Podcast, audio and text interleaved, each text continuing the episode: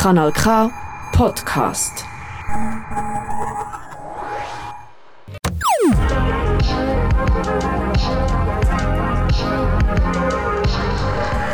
Kanal K. Kanal K. Wir trauen uns ins Bücherlabyrinth. Ein Gast, ein Buch. Live aus der Stadtbibliothek Aarau. Als Moment, wo in die Fernsehgeschichte eingehen hat die Online-Zeitung Watson beschrieben, der kurze Auftritt von Martin Balmer, Leiter der Pflege der Intensivstation vom Kantonsspital Aarau, in der letzten Arena vom Jahr 2020 zum Thema Corona. Er hat in seiner 30-jährigen Karriere in der Intensivmedizin noch nie so viele Ärzte und pflegende Brühe gesehen, hat er damals gesagt, und mit diesen wenigen Worten hat er deutlich gemacht, was es momentan heißt im Gesundheitswesen zu arbeiten und unter welcher Belastung Pflegende und Ärzte im Moment ähm, stehen. Seither hat er nochmal einen Auftritt in der Arena und hat letztes Jahr in der Arena beim runden Tisch über das Thema Corona mitdiskutiert. Ich freue mich extrem, hat er sich in dieser nicht einfachen Zeit Zeit genommen, dazu einen Gast ein Buch zu kommen. Martin Balmer, herzlich willkommen. Vielen Dank, Hand auch für die Einladung und die Möglichkeit, über das Buch zu erzählen. Grüße miteinander.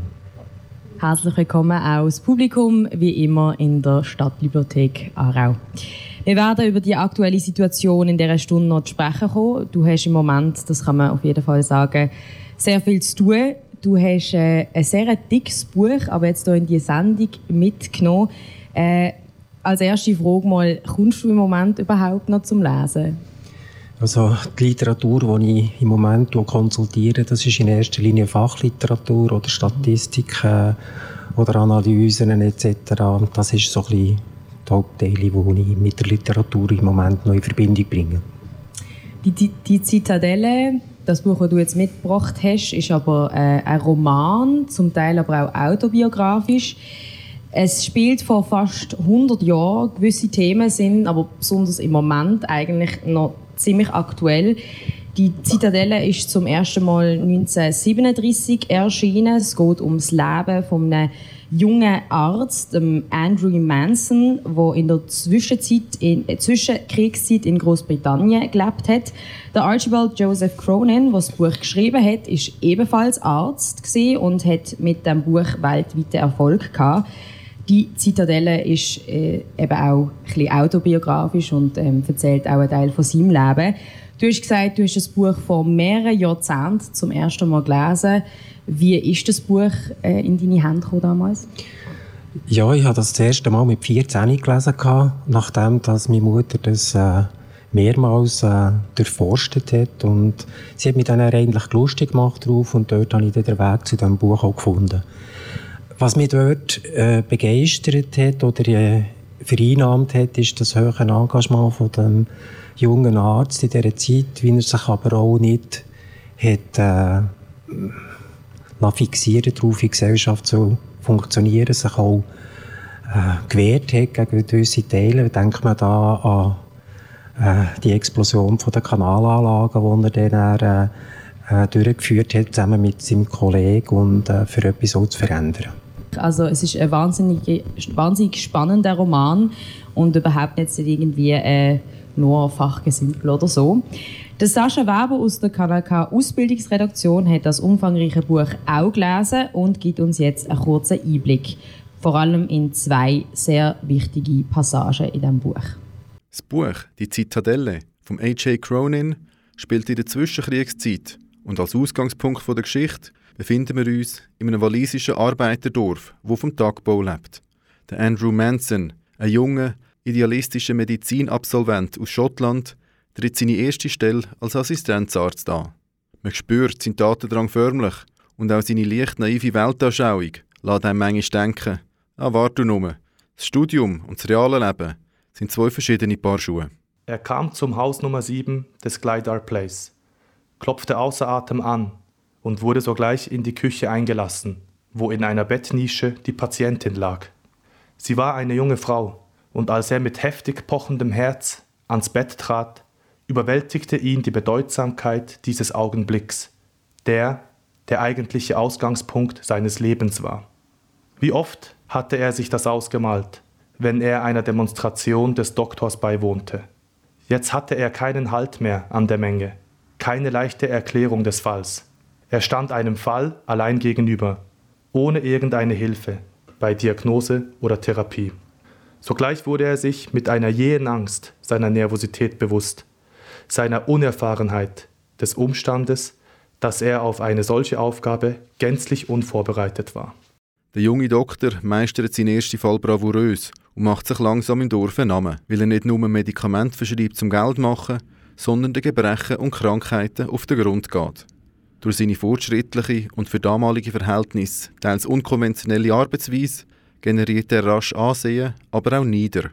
Der Andrew Manson steigt die Karriereleiter immer weiter auf und mit jeder Sprosse verliert er die Bodenhaftung und geht immer mehr von seinen Prinzipien auf, wo er sich als junger Arzt auf die Fahne geschrieben hat. Mach dich nicht lustig darüber, Liebster.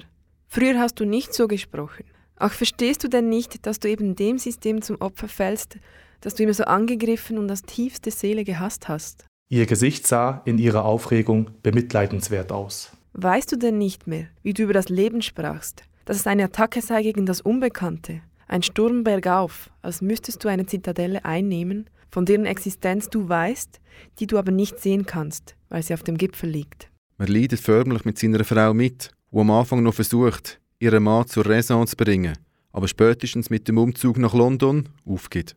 Während es ihr immer schlechter geht, steigt er immer weiter rauf, bis ein verhängnisvoller Tag ihn jäh zurück auf den Boden holt. Das der Sascha Weber mit dem Beitrag über das Buch Die Zitadelle. Das Buch, das Martin Balmer in ein Gast ein Buch mitgebracht hat. Der Arthur Cronin ist als sozialkritischer Autor bekannt gewesen. In die Zitadelle werden auch die schwierige gesundheitliche Versorgung im damaligen Großbritannien wird thematisiert. Gerade am Anfang in dem Bergwerkdorf ähm, passieren auch recht schockierende Sachen. Also es ist ein ziemlich harter Einstieg, habe ich gefunden. Die Menschen haben teilweise zu wenig Medikamente, die Ärzte teilweise pseudowissenschaftliche Methoden anwenden, sind nicht richtig ausgebildet. Es ist wirklich teilweise ein richtiges Elend dort.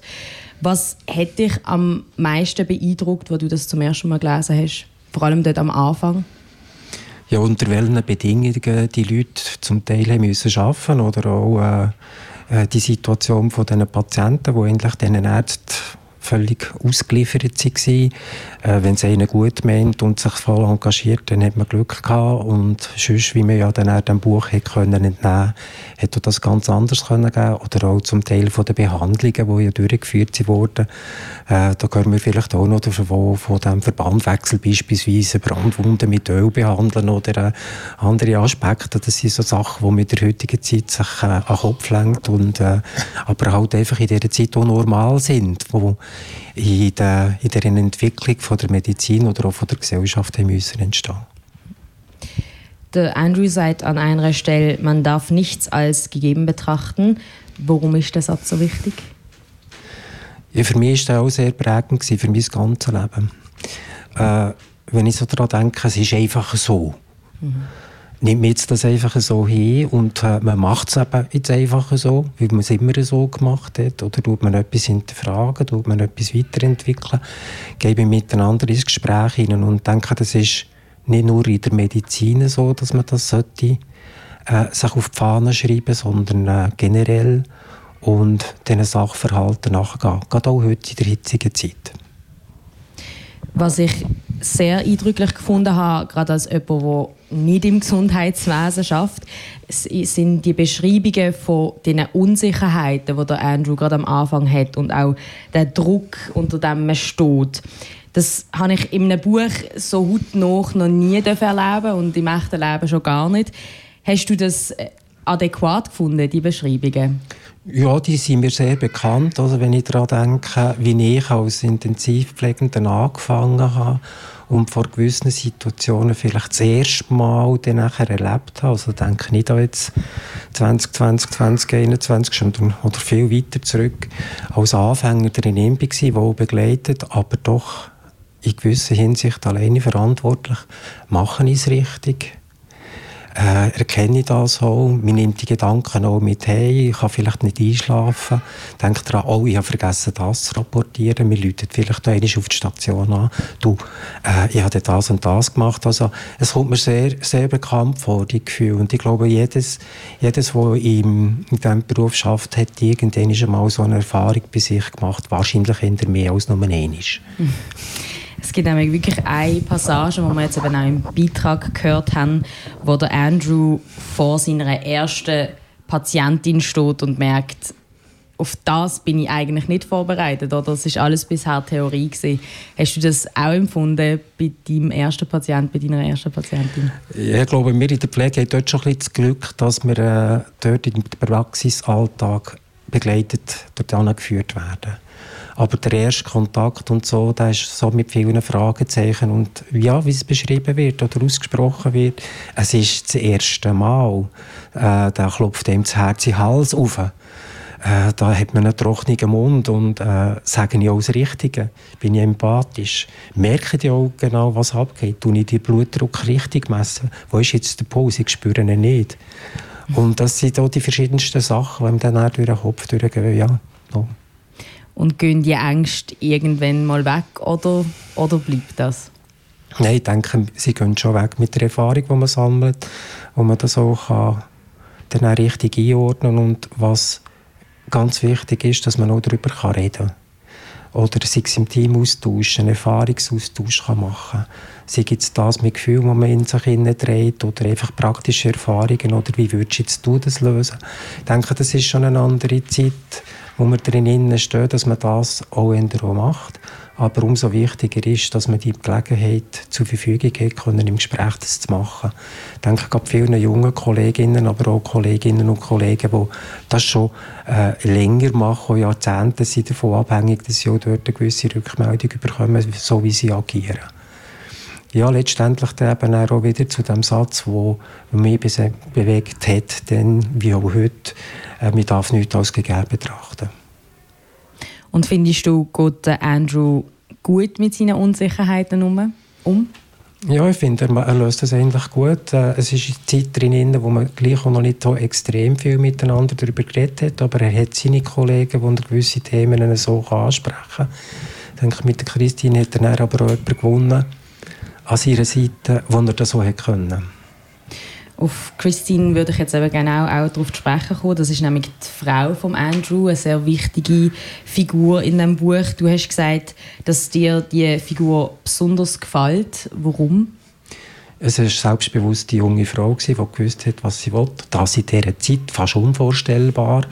Äh, ihre erste Begegnung dort im Schulzimmer drin, wo äh, äh, Andrew ihre ihr Quarantäneverhalten für den Bub mit Masern da äh, explizit und von oben herab äh, äh, ja, beschimpft ist vielleicht ein bisschen übertrieben, aber einfach nicht gut gefunden hat und das, was entsprechend arrogant zum Ausdruck gebracht hat, hat sie nicht einfach so geschluckt. Und äh, wie gesagt, also für die Zeit bewundernswert und, und habe mir gefunden, ja, das ist eine ganz, ganz tolle, starke Frau. Ja, das ist nämlich sehr interessant. Also, der Begriff Quarantäne kommt nämlich in diesem Buch auch vor. Eben, es geht darum, dass äh, ein Bub Masern hat und dann müsste eigentlich, äh, also der Andrew findet, dass er daheim muss bleiben, aber die junge Lehrerin äh, tut ihn dann einfach äh, in einem Teil vom Schulzimmer trotzdem noch mitmachen lassen und dann gibt es einen Streit zwischen den beiden. Aber äh, obwohl das eigentlich so ein bisschen ja, ein Konflikt ist, verliebt sich dann der Andrew eigentlich direkt in sie. Aber trotzdem ist es dann natürlich schon auch ähm, ja, ein Porträt vom Frausein in dieser Zeit, weil sie natürlich dann den Beruf muss aufgeben und dann mit ihm eigentlich einfach mitreist auf, auf seinem Weg.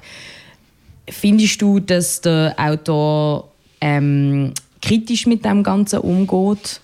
Oder ist es einfach eine Beschreibung für dich von, von, von so einem Paar am Anfang des 20. Jahrhunderts? Also kritisch geht er mit der Berufstätigkeit oder nicht Berufstätigkeit nicht um, er berührt mhm. so gar nicht.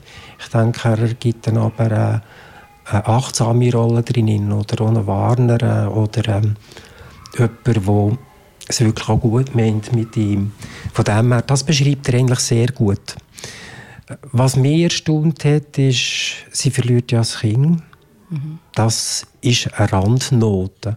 Und wie man dann, äh, das kommt dann auch gar nie mehr vor, irgendwie im Buch drin, vom Beschrieb. Und äh, das hat mich dann erstaunt. Also so, wie er sie zum einen positioniert im Buch drin, aber dann bei diesen Hauptthemen, was geht überhaupt in ihren Innen vor, das kommt wenig vor. Es geht wirklich im Buch dann mehr in, in der Gedankenwelt bei vielen Teilen, was der Andrew erlebt. Was ich aber schön finde, und das hat Sascha auch gesagt im Beitrag, wir haben sehr viel Mitgefühl für sie. Und ich finde schon, dass äh, zumindest der Autor ähm, Andrew gegenüber kritisch ähm, also eine kritische Haltung hat und darum ähm, ist es schon teilweise sehr ambivalent und das habe ich sehr, sehr spannend gefunden. Machen wir jetzt eine kleine Musikpause. Du hast mir zwei von deinen Lieblingsstücken geschickt. Das erste ist von Simon Garfunkel. Du hast gefunden, das passt sehr gut in die heutige Stunde. Warum? Ja, es hat ein bisschen mit dem zu tun, mit äh, übertragen oder unterstützen für jemanden auch da sein, wenn man Bridge over Troubled lost oder äh, der Text dann auch ein bisschen nachgeht. Dort spezifisch auf eine Frau und für mich ist es fast ein bisschen sinnbildlich für Angehörige, Patienten, aber auch äh, Kolleginnen und Kollegen im Alltag, gerade, gerade sinnbildlich für das, für im Gespräch können zu sein oder die Gefühle können aufzunehmen miteinander auch zu teilen. Sehr schön. Hören wir doch jetzt ein bisschen Musik am Sonntagmorgen, Bridge over Troubled Water.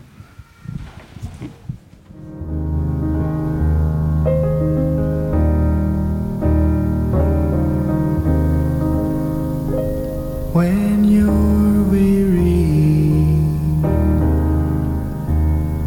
feeling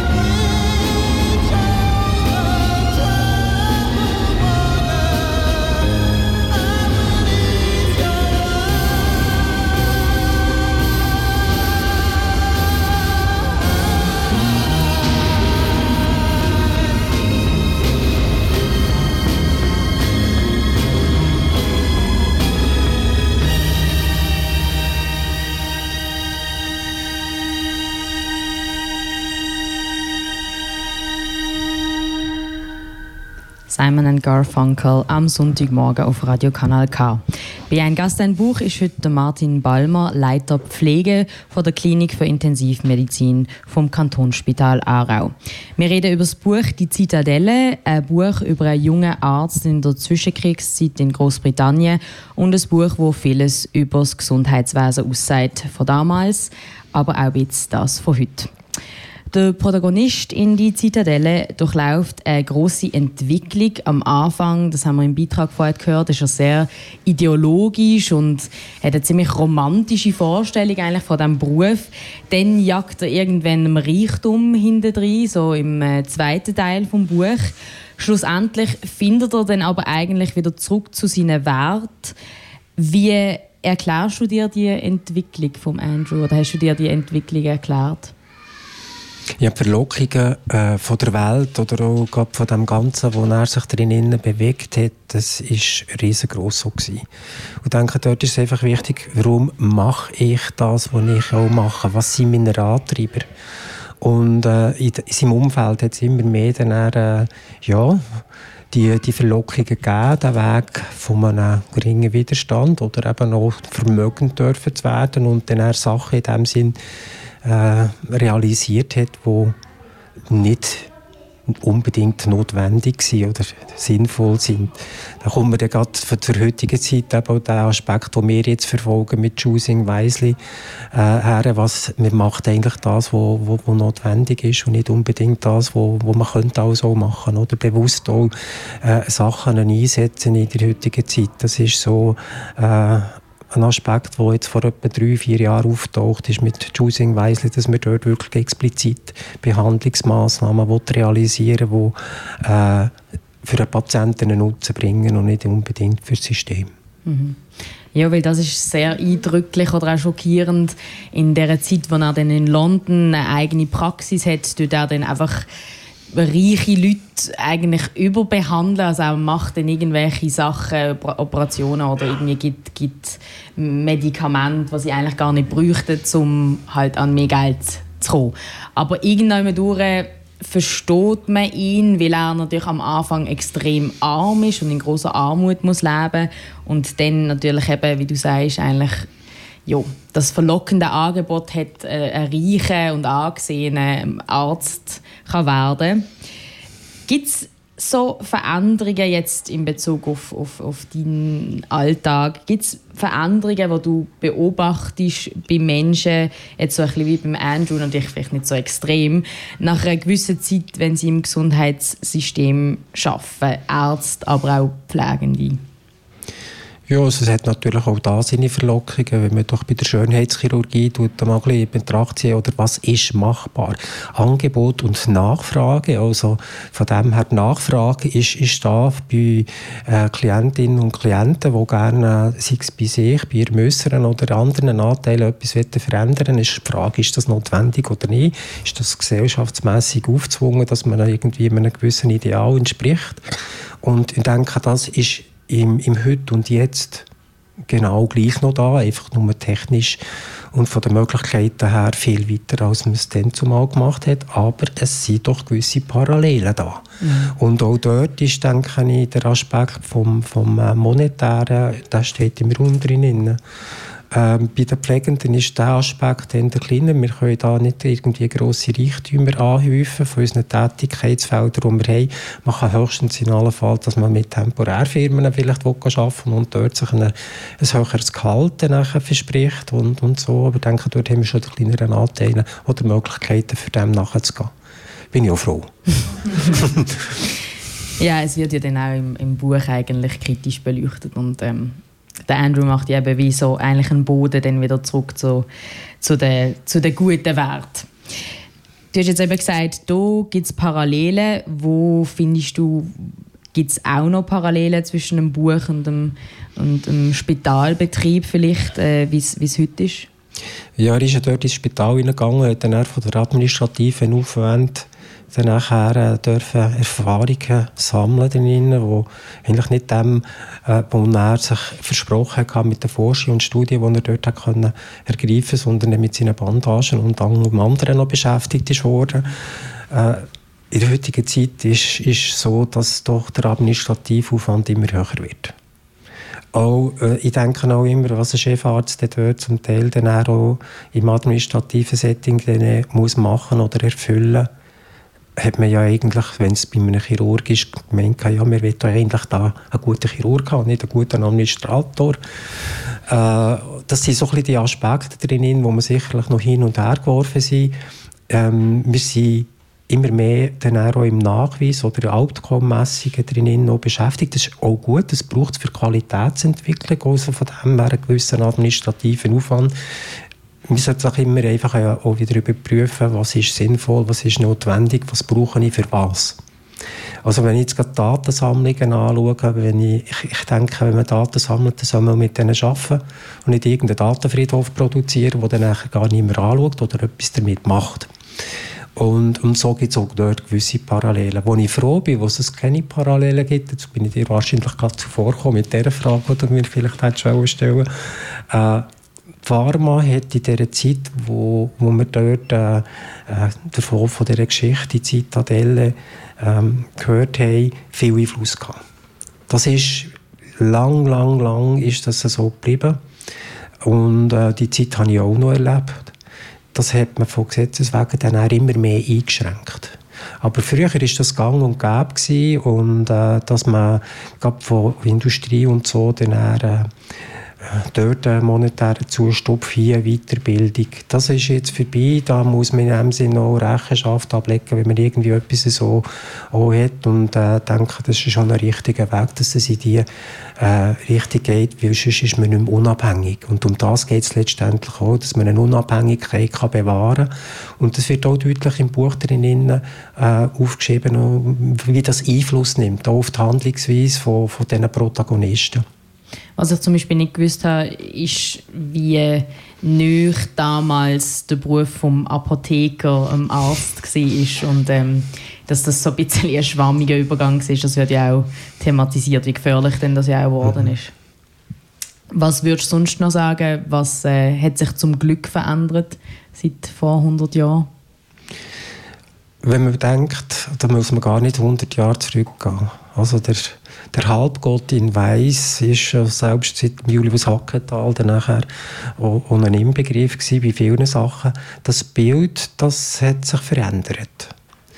Äh, heutzutage darf äh, der Patient autonomer auch sein. Er darf und soll Einfluss nehmen auf seine Behandlung, sei jetzt das im Sinne von einer Zweitmeinung einholen oder aber auch hinterfragen, wieso muss ich jetzt denn das machen oder für was ist jetzt wirklich die Tablette?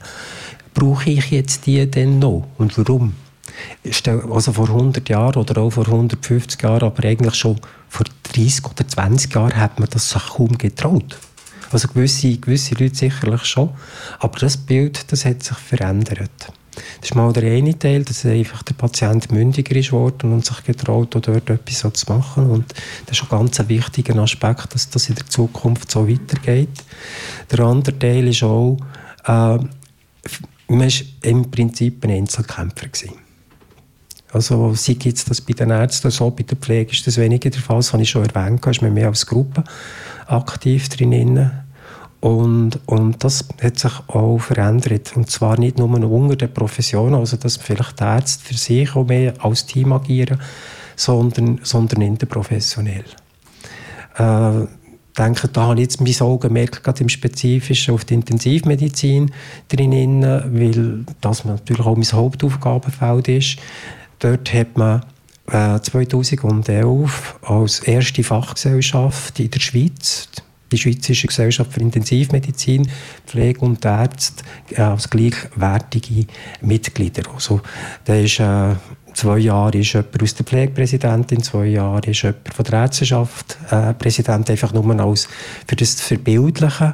Aber auch generell ist man dort näher zusammengerückt. Man ist zu einem Behandlungsteam geworden oder wir sind, sagen wir mal, auf dem Weg dazu, das zu werden. Äh, dort kommen noch andere äh, Berufsgruppen dazu und das wird auch Zukunft sein, so mit den Kolleginnen und Kollegen, sei es aus der Physiotherapie oder äh, Logopädie oder Ergo, dass die mit einbezogen werden. Wir, wir wollen ganzheitlich die Patienten können begleiten und betreuen und denke, das ist schon der Anspruch, der an uns gerichtet wird. In die Zitadelle geht es eben auch sehr viel um die starren Hierarchien im Gesundheitssystem von damals. Es wird definitiv auch kritisiert und du hast jetzt gesagt, eben, du schätzt es, dass man heutzutage viel mehr auf Augenhöhe miteinander kommuniziert, dass es eben in Richtung Behandlungsteam geht. Jetzt provokativ ausdrückt, gibt es da auch negative Aspekte, dass sich die Hierarchie ein bisschen verändern? Ich denke jetzt mal irgendwie an die Skepsis, die irgendwie viele Leute haben irgendwie gegenüber der Medizin. Gibt es da, auch, auch Schattenseiten von dem?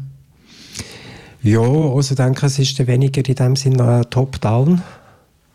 Oder äh, kann dann nachher so empfunden werden. Das heisst, die wissen auch nicht, was sie wollen. Das könnte vielleicht so ein kleiner Nebeneffekt sein. Jetzt habe ich doch das von dort gehört und der andere hat mir jetzt das gesagt. Und die Kollegin, die ich jetzt als drittes hatte, ja, die hat es jetzt so. Ja, was stimmt denn jetzt? Und äh, ich denke, durch das, dass wir mündiger geworden sind als, als Patientin oder als Patient, dann lässt man auch genauer zu. Und wenn wir dann nicht das gleiche Wording haben, dann ist unter Umständen das schwierig. Und das ist dann vielleicht die Schattenseite drin. Aber ich denke, es gibt perfekte Absichten und keine perfekten Daten.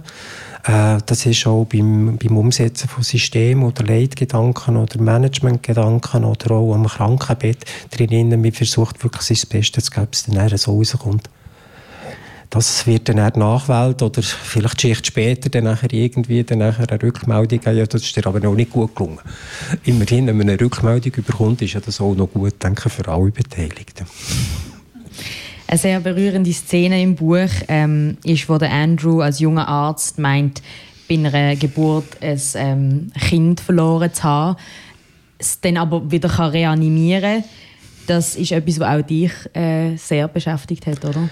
Ja, es hat mich sehr beeindruckt. Und äh, das sind autobiografische Züge, was überhaupt unsere Allgemeinpraktiker äh, dann im Ausseneinsatz antreffen und dort müssen, dürfen lösen. Und wenn man sich das vor Augen führt, wenn das dann stattgefunden hat, und ich glaube schon, dass das äh, auch tatsächlich so realisiert ist worden, dann beeindruckt mich das schon, was dort, äh, zu was, was man fähig ist und, und äh, äh, wo man auch versucht, in der heutigen Zeit drinnen auch äh, erfolgreich können zu gestalten. Da kommen wir auch so ein Beispiel äh, ich erzähle jetzt zwei Beispiele. Das eine ist, wo vor etwa 30 Jahren war, das ist eine 26-jährige Frau, gewesen, äh, Bäuerin, und äh, ihr Mann hat sie bei Aufräumungsarbeit, wie Unwetter geherrscht hat, überfahren. Unabsichtlich. Und die war so schwer äh, verletzt, gewesen, dass sie eigentlich fast hätte müssen sterben äh, Sie hat das Glück gehabt, dass das Unwetter gerade aufgehört hat und die Rega können einfliegen und die Frau dann zu uns ins Inselspital, dann habe ich noch in Bern im Inselspital gearbeitet, äh, können brachen und über sieben Tage haben wir äh, äh, dann um das Leben wirklich gekämpft und die Frau war etwa drei Monate bei uns, die hat so ziemlich zwischen Brustkorb bis Mitte Oberschenkel alles kaputt gehabt. Also nicht nur von den Knochen her, sondern auch die Organe etc. Und dass sie überlebt hat, ist wirklich ein Wunder. Und ähm, das war eine Mami von zwei Kindern, sechs und vier. Und was mich am meisten erstaunt hat, die Frau ist dann etwa rund ein Jahr, nachdem dass sie von der Intensivstation äh, gegangen ist, äh, uns besuchen. Und die hat äh, sich voll wieder äh, integriert, hat auch wieder ihre Tätigkeiten können aufnehmen. Ich dann immer Angst gehabt, also wenn die das überlebt und so, die muss auch schon spät Folgen haben mit Arthrose und, und, und, und äh, das wird kein einfacher Weg sein, aber die hat das so optimistisch und toll angegangen und geschaut, das ist, das ist wirklich für mich ein Wunder gewesen, das so zum Thema Wunder. Und äh, was mit Kindern anbelangt, das ist jetzt gerade zur jetzigen Zeit drin, wo mich auch sehr beschäftigt hat. Äh, wir haben im August, September, da habe ich auch in der Arena davon erzählt, haben wir äh, innerhalb von vier Wochen fünf Patientinnen im Alter zwischen 23 und 27, die schwanger waren, die Covid erkrankt waren, schwerst Covid erkrankt waren. Bei vier haben wir dann äh, müssen eine Notfallsektion, also Kaiserschnitt machen und, und äh, für dass man die Kinder nicht verliert. Äh, die sind aber äh, in der Grössenordnung zwischen 30. und 33. Schwangerschaftswoche gewesen, also in dem Sinne vertretbar gut. Haben aber auch jemanden in der 20. Schwangerschaftswoche, wo man das nicht hätte können machen und äh, äh, das, das ist sehr, sehr belastend für Kolleginnen und Kollegen am Krankenbett. Und da leidet man besonders nachher auch nicht mit. Immer auch bei diesen jungen Leben. Ich habe äh, in meinen frühen Zeiten, als ich in Insel geschafft habe, viel auch noch mit, mit herzchirurgischen Kindern zu tun gehabt. Und äh, das ist mir dann sehr nachgegangen, die Schicksal drinnen. Darum ist für das für mich auch nachvollziehbar, wenn meine Kolleginnen und Kollegen dann auch sehr leiden unter diesen Situationen. Wir haben das äh, im, im äh, letzten Jahr zuerst mal bis August, September angetroffen. Unsere Kolleginnen und Kollegen aus der Westschweiz, die haben im Februar, März vom 2021 das in einem sehr hohen Ausmaß müssen erleben und ähm, die, die haben dann auch noch brüllt. Also das ist, wo mir ein, ein Kollege, äh, der Arzt ist, vom, vom, vom Schiff darüber erzählt hat, hat brüllt, dem seid ihr Rennen runtergelaufen und so. Und von dem her, das ist so beeindruckend und äh, darum wieder zurück zum Buch drinnen ist, ist das, wie, was er dort geschafft hat oder geleistet hat und das, das berührt mich schon. Also ich spüre, dir geht es auch immer sehr nach, wenn es sich um junge Leute handelt. Ja, es geht mir auch nach, wenn es ältere Patientinnen oder Patienten sind. Von dem her es ist es ein anderer, vielleicht anders koloriert, aber es ist hat viel dann auch mit Nähe oder Nähe, die man zulassen oder tut zulassen, auch zu tun. Das ist mit der Empathie und ich denke, das ist letztendlich auch etwas, wieso dass man diesen Beruf oder ich auch den Beruf gewählt habe. Der Andrew, der Protagonist im Buch, prangert am Schluss dann auch die schlechten Kälter von Pflegenden an. Das ist ein Thema, das jetzt auch während Corona immer wieder in der Schweiz diskutiert worden ist. Wir erinnern uns alle an das Klatschen im ersten Lockdown, um Dankbarkeit zu zeigen den Menschen, die im Gesundheitswesen arbeiten. Martin, hast du Veränderungen gespürt seither in den letzten zwei Jahren, wenn es um die Anerkennung von Pflegenden geht? Es ist, es ist äh, eine ganz, ganz tolle Rückmeldung erfolgt nach meinem ersten Auftritt im Dezember 20, aber auch jetzt im Dezember 21 von der Bevölkerung. Wir sind überhäuft worden mit Schoki, mit äh, äh, Gebäck etc., mit, mit äh, Zuneigung in Worte gefasst etc. Das, das, ist, das ist auch sehr berührend gewesen. oder auch Begegnungen, die man so können realisieren. Wertschätzung und Respekt, das ist für mich noch schwieriger so zu einschätzen, was ist denn Wertschätzung oder was ist Respekt oder Anerkennung. Und ich glaube, jedes von uns tut das auf eine andere Art und Weise dann nachher definieren. Dort äh, sehe ich die Schwierigkeit drin. Wenn ich jetzt etwas als wertschätzend und anerkennend interpretiere, muss das meine Kollegin nebenan nicht so empfinden. Ich denke, äh, das ist so ein das, was wir auch untereinander sollten oder dürfen auch darüber reden. Ist es denn der rein monetäre Zustub, den wir bekommen, ist denn das Wertschätzung, Anerkennung? Ja, für, für, mir bekommt etwas mehr und ich kann mir etwas dafür kaufen. Meine Arbeit wird so honoriert. Wenn der Franken draus ist, ist das weg. Habe ich eigentlich nichts davon. Also gut, vielleicht der Stuhl im, im Zimmer, der mich daran erinnert, dass ich das mit dem realisieren konnte. Also für mich, und das ist vielleicht wieder meine naive Seite oder eine träumerische, romantische Seite drin, dass sie so äh, Hände drucken, Lachen oder etwas anderes, das Nähe dazu lässt, das für mich fast mehr Wertschätzung bedeutet. Würdest du aber sagen, dass ähm, die Zeit der Blick von der Menschen auf äh, den Beruf von der Pflege sich jetzt ein bisschen verändert hat oder sich noch verändern könnte? Also ich denke, eines von diesen Zeichen war sicherlich, dass man Pflegeinitiativen angenommen hat. Mhm. Ich bin überzeugt, dass uns das geholfen hat, die Zeit, die traurige von den letzten zwei Jahren, dass wir die Initiative hat können, zu einem guten Abschluss führen Ich glaube, wir sind jetzt gefordert, die Politik ist auch gefordert, dass man das jetzt entsprechend auch umsetzen. Und, und äh, denke, das ist jetzt auch die Herausforderung. Ich glaube, äh, man vergisst uns nicht so schnell. Also ich denke, das ist etwas, was ich auch gesagt habe im 2010, dann am 18. Dezember, vergessen uns nicht. Mhm. Und das hat man jetzt mit dem Ja zur Initiative auch nicht gemacht. Und äh, ich denke, es ist auch wichtig, dass man in der Öffentlichkeit auftritt. Für mich war das mit dummer Grund gewesen, überhaupt, dass äh, ein Gast, ein Buch oder ein Buch, ein Gast, also, äh, können dabei sein, für dort auch eine gewisse Nähe können zu haben, oder zu erzählen. Ich glaube, es ist wichtig in der heutigen Zeit, dass man miteinander redet. Und eben wichtig, dass man die Pflegenden nicht vergisst. Anerkennung bekommst du auf jeden Fall von deinen Kollegen. Der Sascha Weber aus der Kanal K Ausbildungsredaktion hat mit dem Thomas Plüss geredet, ein Kollege von dir. Und was er noch sonst so über dich sagt, das hören wir jetzt. Die Wege von Martin Balmer und Thomas Plüss haben sich das erste Mal Anfangs 2015 gekreuzt, wo der Martin Balmer der Chef geworden ist von Thomas. An einem Großteil der Bevölkerung ist der Martin Balmer durch seine bewegenden Auftritte in der Arena ein erstes Mal aufgefallen.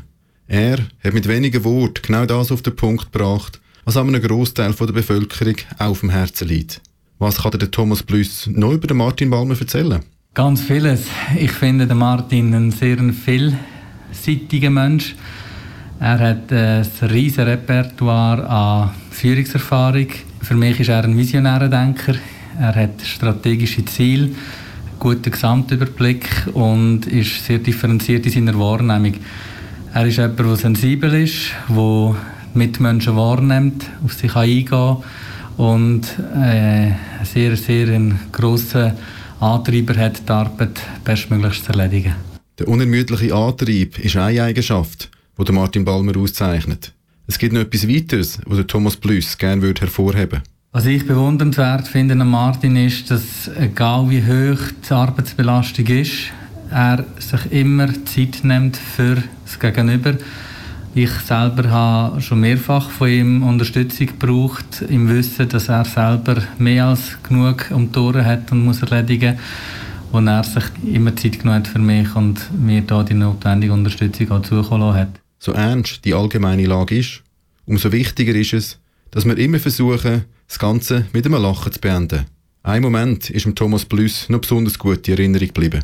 Ich mag mich noch einmal an eine Sitzung erinnern, das kenne ich von mir selber an, wenn man so richtig übermüdet ist oder einfach äh, ja, die Stimmung gerade so ist und man sich kaum mehr kann von Lachen, habe ich ein einziges Mal bei Martin Balmer auch dürfen erleben, wo ich sehr schön gefunden habe, dass das dürfen stattfinden, dass er sich wie mal nicht unter Kontrolle gehabt hat und einfach hat dürfen herzhaft lachen, bis Tränen gelaufen sind. Viele Komplimente vom Thomas Plüss an dich, Martin Balmer, bei Ein Gast, ein Buch. Du wirst beschrieben als ein Mensch, der sensibel ist und seine Mitmenschen wahrnimmt. Du hast, und das hat man auch sehr fest in der Auftritt in der Arena gemerkt, viel psychologische Arbeit auch müssen leisten in den letzten Monaten in deiner Le Leitungsposition. Kommst du auch, auch an deine Grenzen? Ja, also in den letzten zwei Jahren äh, bin ich mehrmals an die Grenzen gekommen. Und ähm, das ist dann auch für mich emotional manchmal sehr schwierig, dann wieder ein bisschen Boden zu finden. Äh, ich habe es bis jetzt immer geschafft, bin auch nie ausgefallen drinnen, also nicht unbedingt als Antreiber, dass man nicht darf ausfallen. Ähm, aber es ist, es ist schwierig gewesen. Es ist wirklich schwierig gewesen und äh, denke, dort hat es viele so Aspekte gegeben, machen es wirklich gut ist, so richtig, kann ich meinen Leuten genug halt vermitteln. Also diese Frage, die hat mich sehr bewegt in den letzten zwei Jahren. Dein letzter Auftritt war vor Weihnachten in der Arena. Du hast dort gesagt, es ist nicht 5 vor 12 es ist jetzt 12 Wie ist die Situation jetzt nach Weihnachten? Also im Moment ist die Lage ernst, äh, aber es ist so, dass man ähm, noch Kapazitäten hat oder wir stehen so ein bisschen am, am Rand drumherum. Ähm, Kolleginnen und Kollegen an allen Orten sind hochmotiviert und arbeiten extrem äh, konzentriert und ähm, wirklich dort werde ich auch nicht nur die auf den Intensivstationen in dem Sinne rausstreichen, sondern auf allen Orten im Spital drinnen, aber auch an dieser Stelle den Kolleginnen in den Pflegeheimen und wo, wo alles geben. Und wo man auch merkt, es ist wirklich hochkonzentriert, wo geschafft wird. Und was man auch merkt, ist ein höherer Respekt vor dem, was jetzt noch vor uns steht oder wo wir drinnen sind mit, der, mit dem Omikron, wo auch noch kommt. und wir einfach auch noch nicht wissen, wie wird sich das auswirken. Es ist einfach nach wie vor so, dass wir äh, mehr als 40 Prozent von unseren Patienten auf den Intensivstationen sind im Kanton Aargau, äh, zumindest sind Covid-Patienten. Was sich jetzt ein bisschen ähm, unterscheidet zwischen der ersten Welle und jetzt sind, ist, dass Patienten jünger sind. Das hast du auch in der Arena erwähnt. Was hat es deiner Meinung nach gesamtgesellschaftlich gemacht? Das am Anfang, in der ersten Welle drin, hat man gesagt, ja, es sind ja vor allem ältere Patientinnen und Patienten, die ihr Leben verlieren oder die dann schwerstens mit äh, an Covid erkranken. Und äh, das hat sich dann schon ab der zweiten Welle hat sich das verändert. Der Altersschnitt ist jünger geworden. Ähm, und ich denke, das ist so ein bisschen der Aspekt von uns als Gesellschaft, wo die Altersgruppen, äh, ja, äh, Junge, die gesagt haben, ja, die haben ja ihr Leben gehabt. Und äh, wir Eltern haben dann vielleicht gesagt, ich du solltest vielleicht zuerst mal etwas leisten, bevor du irgendwie so etwas erzählst. Und denke, das sind so ein bisschen die Aspekte, die mitgeschwungen sind in diesen zwei Jahren drinnen. Ist so ein bisschen zwischen den Generationen. Und ähm, wo sich auch so etwas gebildet hat, wo, wo ich sonst nicht kenne von uns. Oder wo man vielleicht bis vor 10, 20 Jahren weniger erlebt hat. Und denke, das haben, da haben wir alle unseren Anteil dran. Ob jung oder alt. Und denke, die Frage ist dort, wie gehen wir mit dem um? Tun wir uns im Problem bewegen oder tun wir uns um die Lösung miteinander dann auch orientieren? Was viele nicht wissen oder noch nicht sich können vorstellen sind die neurologischen Schäden von Corona. Du hast das bei jungen KollegInnen vor allem beobachtet. Wie, wie zeigt sich das? Also ich denke, es ist, äh, da reden wir ja vom Long-Covid. Das sind nicht unbedingt Patientinnen oder Patienten, die bei uns im Spital oder auf der Intensivstation liegen, sondern das sind äh, die, die vielleicht einfach daheim an ihrer Covid-Erkrankung mit deutlichen Symptomen sind. Es beschränkt sich nicht nur auf die neurologische Seite, sondern es hat noch andere Aspekte, die dann nachher auf die Atmung gehen und auf, auf, äh, auf Kondition und, und, und, verschiedene Aspekte. Äh, was einfach ist, so ein Beispiel, äh, eine Kollegin in ihrer Ausbildung, 26, ist ihr äh, Keuen innen und äh, ah, ich muss das Medikament aufziehen, sie geht in die Apotheke, das ist ungefähr 15 Meter weiter, wo dort das Medikament holt und weiss dann gar nicht mehr welches da verklüpft man. Wenn mir das passiert, kann man sagen, ja, okay, der ist halt einfach schon nicht mehr der Jüngste. Der weiss es halt einfach noch, man soll halt noch mal schauen. Aber wenn man einfach in diesem Alter drinnen ist, dann ist das außergewöhnlich. Und das sind dann auch so die Aspekte, oder ich laufe fünf Stege dritten auf und bin schon außer Atem, obwohl ich eigentlich gut trainiert bin, gesungen, nicht übergewichtig oder so. Und das sind so die Aspekte, die lässt man außer Acht wo man denkt, ja, wir reden jetzt eigentlich, oder man sieht Intensivstationen, man sieht Schwerstkranke drinnen, wir reden von diesen Patienten, aber von denen, die daheim sind oder das dann im Stillen nachher durchleben, äh, da reden wir eigentlich wenig bis gar nichts davon. Wenn man in der Literatur schaut oder die Homepage konsultiert, sei so vom BAG, dann sieht man das, man liest es auch.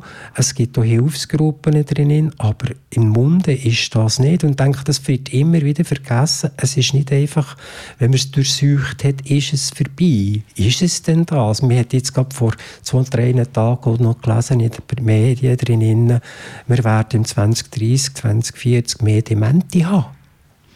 Schließt man denn das jetzt daraus, dass man einfach mehr neurologische Ausfälle hat jetzt aufgrund von Covid? Ist das einfach eine Prognose? Also ich denke, wir wissen ja vieles nicht. Vieles werden wir eben wirklich erst in zehn Jahren nachher erfahren, äh, wie sich das auswirkt. Aber die jetzigen Symptome, das wäre eigentlich das, wie ich es jetzt von dieser Kollegin da beschrieben habe, wo kein Einzelfall ist. Äh, man könnte davon ausgehen, dass das dann auch wird eintreffen Findest du, da bräuchte es auch von der Seite der Medien mehr Aufklärung? Ich denke, es braucht es von allen. Zum einen von den Medien, zum anderen aber auch von uns, dass man eben auch darüber redet oder das Gespräch sucht. Das war für mich eigentlich auch der Antreiber gewesen, dass ich in der Arena die Auftritte hatte, weil ich gefunden ich will etwas bewegen, ich will die Diskussion aufführen.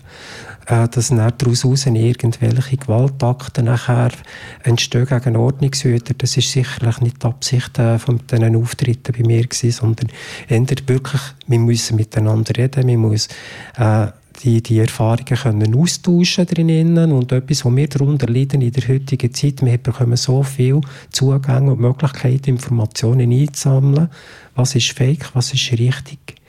Und denke, da wünsche ich mir den Journalismus, wie ihn noch äh, äh, früher besser wahrgenommen habe, als detektivische Arbeit nach dem, was wirklich Sache ist. Aber auch dort hat man gewisse Abhängigkeiten drin. Also das interpretiere ich, da bin ich nicht der äh, Fachmann, äh, wo dann drin stehen, äh, oder Abhängigkeiten bestehen, dass man vielleicht nicht das so kann. Oder wenn man auf Amerika schaut, also die Zeit unter dem Trump, oder, dann ist das ganz deutlich noch zum Vorschein gekommen. Was ist denn da Information rausgekommen? Was trifft denn wirklich zu? Und, und das ist dann auch das. Also wenn mir ein Kollege, äh, jemand auch sagt, ähm, 25, 26, wenn ich mich impfen dann werde ich impotent.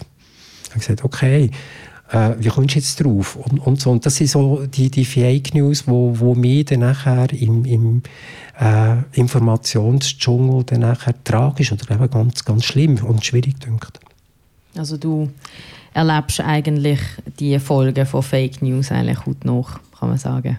Ja. Was aufgefallen ist bei deinen Auftritten in der Arena und was auch immer wieder unterstrichen worden ist, wie, wie ruhig und auch sachlich du gesehen bist und was wahrscheinlich auch viele ja fast bei sich selber sich nicht könnten vorstellen ist, dass du einfach nicht hässig bist. Also du hast, und das hast du mir im Vorgespräch gesagt, du sagst selber, man kann Leute nicht dazu zwingen, sich zu impfen. Wie schaffst es du, nicht hässig zu werden, wenn du auch weißt, eben die meisten auf den Intensivstationen sind ungeimpfte Leute? Ja, wenn ich, wenn ich vorher sage, mi, mi, es ist jedem sein Entscheid über das in dem Sinn, äh, äh, machen oder nicht. Da reden wir vom Impfen. Äh, dann kann ich nachher nicht kommen und hässig sein. Also ich, das Verständnis, für das man nicht impft, das ist bei mir klein. Aber es gilt es zu akzeptieren. Und äh, wenn ich einen Patienten habe, der nicht geimpft ist, dann ist es so. Er ist krank und er braucht meine Hilfe, er braucht meine Unterstützung. Wenn man am Rand ist und nicht mehr mag, so wie das jetzt vielleicht bei dem Lied drinnen äh, Bridge Over Troubled Water dann auch ist, dann kann das bei, äh, am, am Krankenbett bei Pflegenden dann auch schon die Wut auslösen. Aber dann ist es nachher als Team oder als Kollegin oder als Kollege auch da, hey, er ist unser Patient. Und das darf dein Handeln nicht beeinflussen. Und ich glaube, das ist jedem äh, in der Pflege drinnen wichtig, aber auch bei den Ärzten. Es ist ein Patient und der braucht jetzt unsere Hilfe. Voller Menschlichkeit hat man deine Auftritte in der Arena beschrieben und viel Menschlichkeit spürt man auch, wenn man mit dir redet, Martin Balmer. Die zweite Musikwunsch jetzt zum Schluss von der Stunde unterstreicht das perfekt. Es ist Human for Rag Bone Man.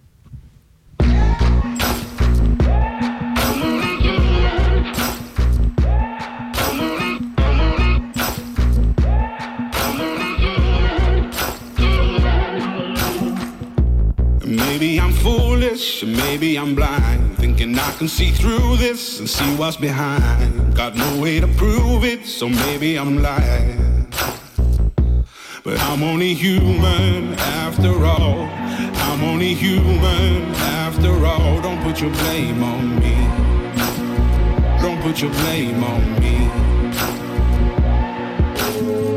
Take a look in the mirror, what do you see? Do you see it clearer, are you deceived in what you believe? Cause I'm only human after all, and you're only human after all. Don't put the blame on me. Don't put your blame on me.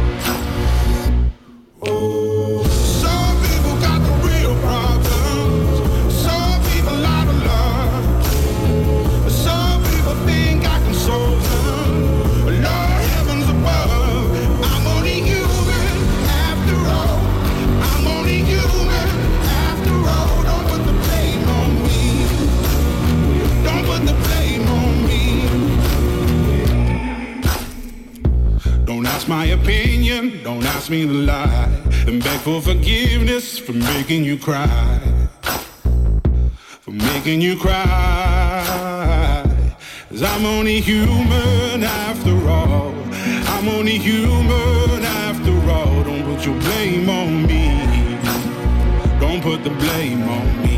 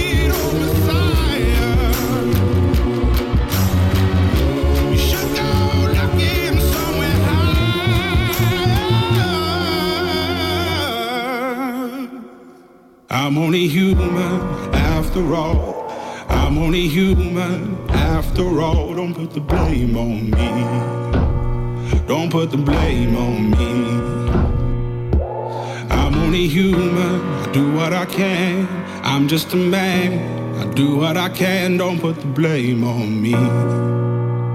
Don't put your blame on me. Human vom Rag Bone Man bei Ein Gast, ein Buch. Gewünscht von Martin Balmer, Leiter Pflege in der Klinik für Intensivmedizin am Kantonsspital Aarau. Wir sind jetzt fast am Ende von dieser Stunde. Wir haben es leider müssen realisieren, alle und auch akzeptieren. Corona wird uns noch ein Zeit lang begleiten. Es kommt jetzt eigentlich wirklich darauf an, wie wir damit umgehen. Was wünschst du dir, Martin Balmer, in der Zukunft, wenn es um den Umgang geht mit Corona in dieser Krise? Ich denke, was äh, uns alle ja immer auszeichnet hat, wir haben immer davon geredet, wir haben eine gute schweizerische Kompromisslösung gefunden.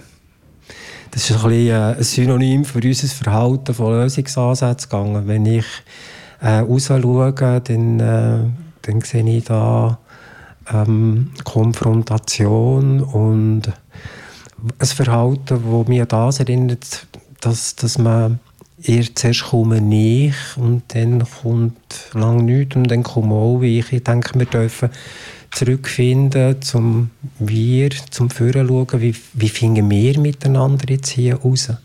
Was ist der Lösungsansatz? Und ich denke, auch dort ist die Freiheit des Einzelnen hört dort auf, wo es äh, beim anderen tut beeinträchtigen.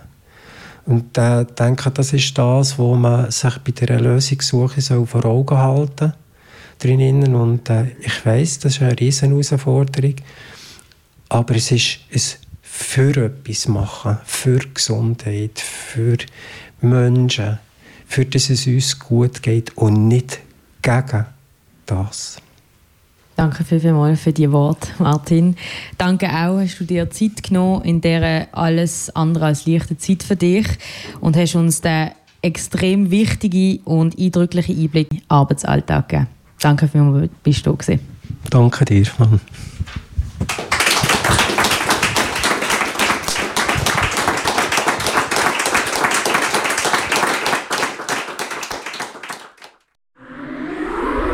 Das ist ein Kanal K Podcast.